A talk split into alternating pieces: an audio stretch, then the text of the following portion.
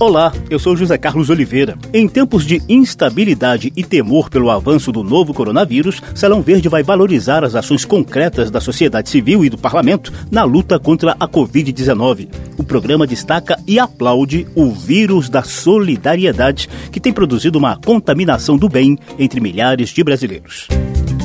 Salão Verde, o espaço do meio ambiente na Rádio Câmara.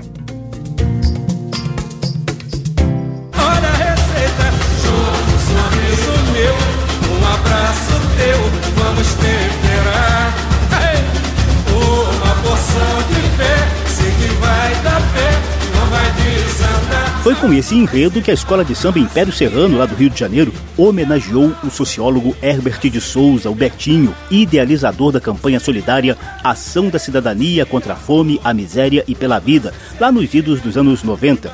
Hemofílico, Betinho contraiu o vírus da AIDS numa transfusão de sangue. Sobreviveu com a doença durante 11 anos, lutando solidariamente, até nos deixar em 9 de agosto de 1997 foi tempo suficiente para que Betinho disseminasse em muita gente um outro tipo de vírus, um vírus do bem, um vírus da solidariedade.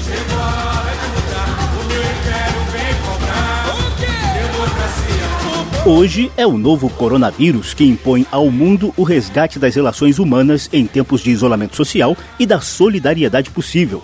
Muita gente tem arregaçado as mangas para ajudar como pode. E na maioria das vezes, a ajuda é ficar em casa para desacelerar a proliferação do coronavírus e, ao mesmo tempo, proteger idosos e doentes mais vulneráveis a síndromes respiratórias agudas. Mesmo em casa, a gente tem trocentas possibilidades de ajudar populações mais vulneráveis. Os profissionais da saúde empenhados em salvar o maior número possível de vidas nesse momento crítico e outros profissionais indispensáveis à cadeia de abastecimento de alimentos, medicamentos, pesquisas científicas e informação para que a gente supere esse pesadelo o mais rapidamente possível e com o menor número de vítimas e perdas que também for possível.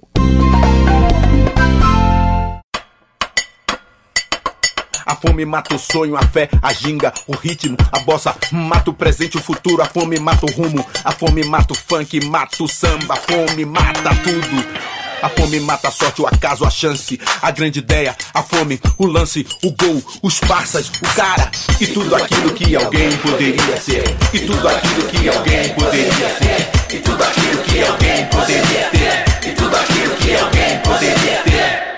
Esse é um dos anúncios da Ação da Cidadania contra a Fome e a Miséria e pela Vida. As boas ações semeadas por Betinho seguem ativas hoje, lideradas por seu filho, Daniel de Souza. Você pode conferi-las e ajudá-las por meio do site açãodacidadania.com.br, sem cedilha nem o tio. Repetindo, açãodacidadania.com.br. Lá você pode ajudar moradores de rua, estudantes da rede pública, camelões e outros trabalhadores informais. O foco é a garantia da alimentação básica. A Ação da Cidadania atua principalmente no Rio de Janeiro, São Paulo, Minas Gerais e Brasília, mas a atual demanda já começa a levar essa solidariedade também para estados do Nordeste e do Sul do Brasil. E de norte a sul do país, o que não falta é oportunidade da gente ajudar outras pessoas a enfrentar essa pandemia.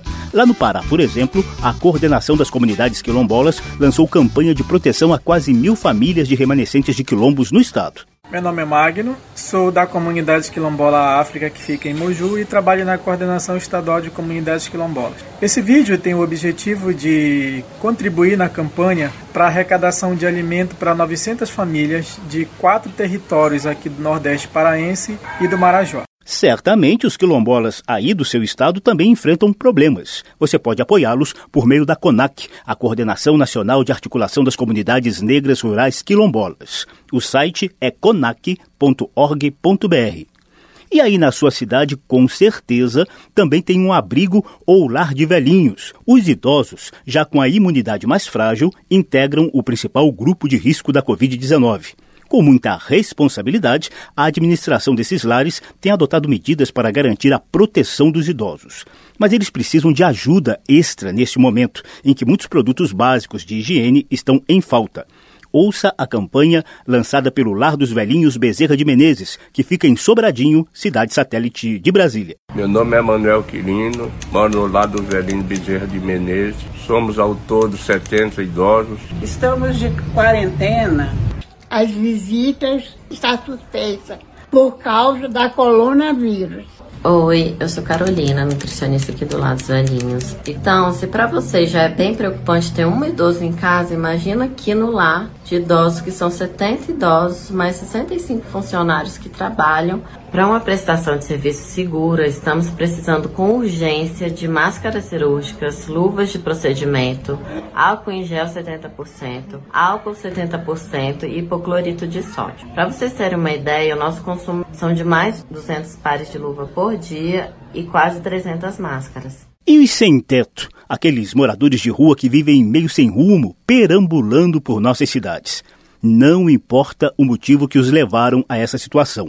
O importante agora é que eles precisam de nossa ajuda. Estamos neste momento aqui, supermercado aqui em Alagoas, graças a você que colaborou com a vaquinha online do MTST, no fundo de emergência para os trabalhadores sem teto, por conta dessa onda toda do coronavírus, e vai atender trabalhadores sem teto na periferia da capital alagoana. Essa ação aí é do Fundo de Emergência para os Sem Teto. Por meio da internet, eles arrecadaram 400 mil reais que foram revertidos em cestas básicas, produtos de higiene e máscaras para cerca de 4 mil pessoas de comunidades das periferias de São Paulo, Rio de Janeiro, Minas Gerais, Rio Grande do Sul, Alagoas, Pernambuco, Sergipe, Ceará, Roraima, Goiás e Distrito Federal. Imagina o povo mais fome e necessidade. É lavarem as mãos, proteger os idosos. Permanecer em casa, mas não ociosos ligar pros amigos, vencer essa etapa, já já esse vírus vai sumir do mapa. Ao fundo você ouve a música O Mundo Parou,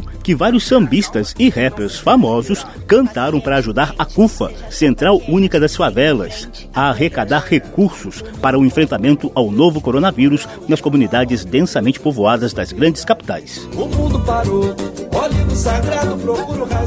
Essa e várias das outras ações solidárias que a gente mostrou aqui estão disponíveis para contribuições via internet no site que permite contribuições online, vaquinha.com.br. A palavra vaquinha é escrita com K.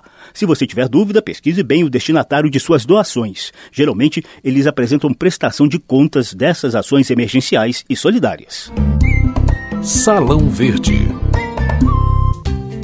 Agora vamos ao termômetro dessa solidariedade na Câmara dos Deputados. Desde as primeiras notícias da pandemia, os parlamentares apresentaram cerca de 500 projetos de lei. Alguns já viraram lei, como é o caso do auxílio emergencial de 600 reais aos trabalhadores informais. Em tempo recorde e por meio de votação remota, a Câmara aprovou até uma PEC, proposta de emenda à Constituição, para criar o chamado Orçamento de Guerra, que permite ao governo federal gastar o máximo de recurso público possível no combate aos efeitos do coronavírus no sistema de saúde e na economia, como afirmou o presidente da Câmara, Rodrigo Maia. Isso significa que essa PEC possa garantir as condições para que o governo, na área de saúde, emprego, renda e capital de giro para as empresas, possa aplicar aproximadamente entre 500 e 600 bilhões de reais. O plenário da Câmara também aprovou a proposta que garante a distribuição dos alimentos da merenda escolar às famílias dos estudantes durante a pandemia. Tem outros projetos de lei que buscam regulamentar o teletrabalho, o atestado médico eletrônico, o seguro-desemprego especial, o saque extra do FGTS e a proibição de corte nos serviços públicos de água, luz e telefone por inadimplência durante a pandemia. Algumas dessas propostas têm uma abordagem mais socioambiental são os casos de projetos de lei para tentar deter a propagação do novo coronavírus entre os povos indígenas e de uma proposta de fiscalização e controle das ações em curso pelo governo federal nas aldeias.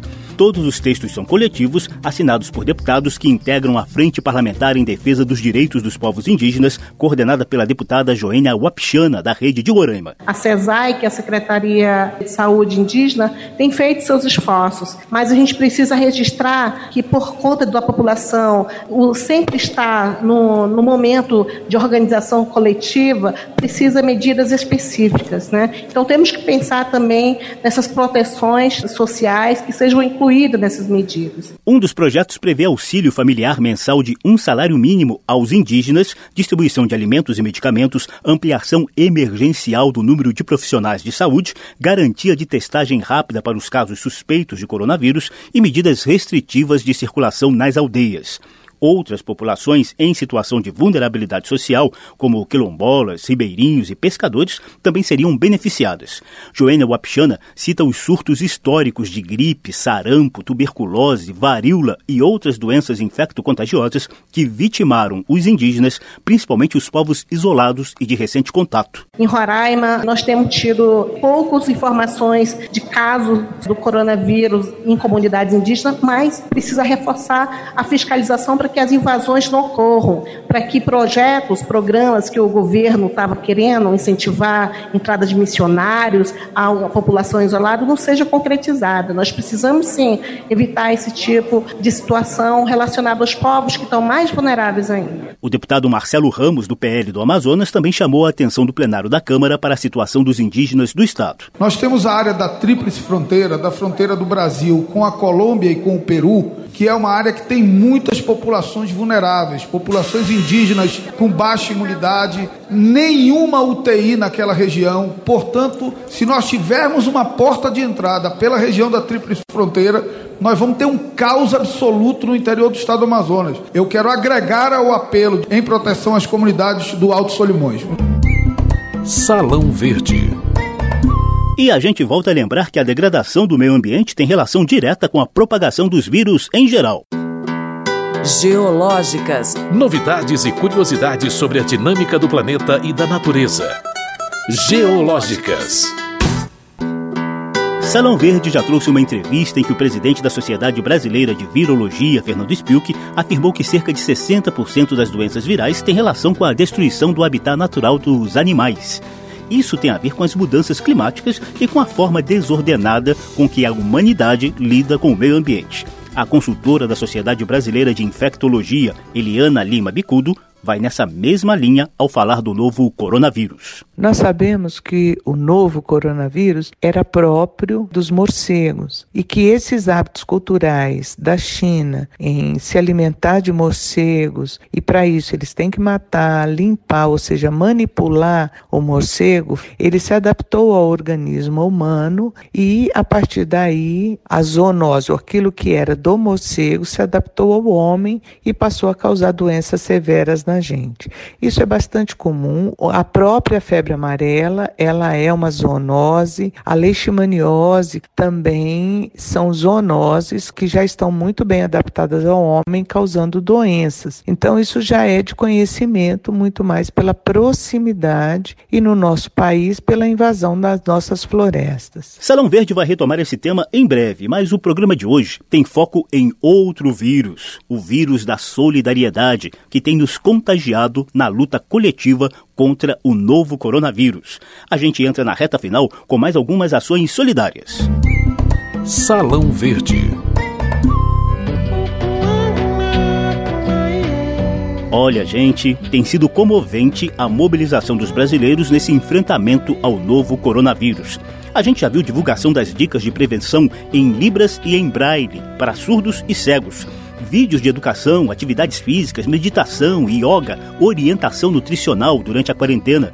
Servidores de universidades públicas consertando respiradores em ambulâncias dos bombeiros. Ação de empresários para a produção de óculos e protetores faciais para os profissionais da saúde. Doações diversas para instituições do quilate de Fiocruz, Médicos Sem Fronteira, Cruz Vermelha e vários hospitais. De vez em quando, aparecem fake news aqui e acolá. O secretário executivo do Ministério da Saúde, João Gabardo, teve de desmentir um vídeo falso que pedia depósitos em dinheiro para a pasta. O Ministério da Saúde não recebe doações em dinheiro, nós recebemos doações em equipamentos. Quando alguém quiser fazer isso, vai entrar em contato diretamente com o Ministério da Saúde. Nós temos um setor responsável por receber todo qualquer tipo de doação, menos doações em dinheiro. As doações de equipamentos hospitalares ao Ministério da Saúde podem ser feitas pelo e-mail juntoscontracovid19@saude.gov.br. Repetindo, juntoscontracovid19@saude.gov.br.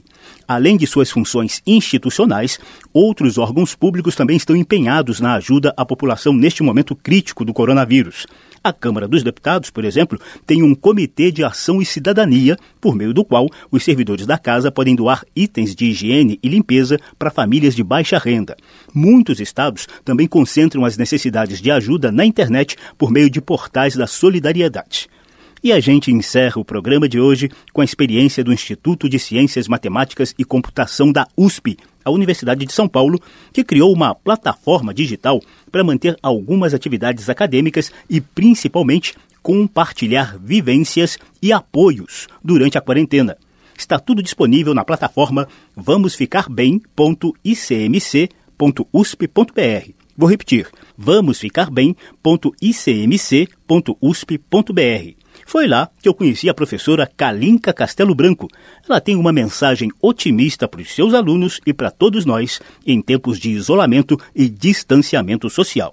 É claro que a gente não está no melhor dos mundos, né, onde a gente não tem aí a, as aulas presenciais, onde a gente consegue ver a carinha dos alunos, mas hoje, por exemplo, na aula a gente estava ouvindo um bem TV cantar, mais alto do que eu falar, né? Então foi bastante interessante e a gente tem conseguido então pensar que há coisas positivas e que vamos sair dessa. Não é o que a gente estava querendo, mas é o que a gente tem e vamos tirar proveito dessa situação. Então, vamos ouvir o Bem TV, vamos fazer as aulas online e já já tudo isso passa e vamos estar de volta podendo nos abraçar e conversar pessoalmente. Tá bem? Até mais. Beijão. Salão Verde trouxe o vírus da solidariedade em tempos de novo coronavírus. O programa teve produção de Lucélia Cristina e trabalhos técnicos de Ribamar Guimarães. Edição e apresentação de José Carlos Oliveira. Se você quiser conferir de novo essa e as edições anteriores, basta visitar a página da Rádio Câmara na internet e nas redes sociais e procurar por Salão Verde. O programa também está disponível em podcast, no Spotify ou no agregador de sua preferência. Tchau. É lavar bem as mãos, proteger os idosos. Permanecer em casa, mas não ociosos. Ligar pros amigos, vencer essa etapa. Já já esse vírus vai sumir do mapa. Salão Verde, o espaço do meio ambiente na Rádio Câmara.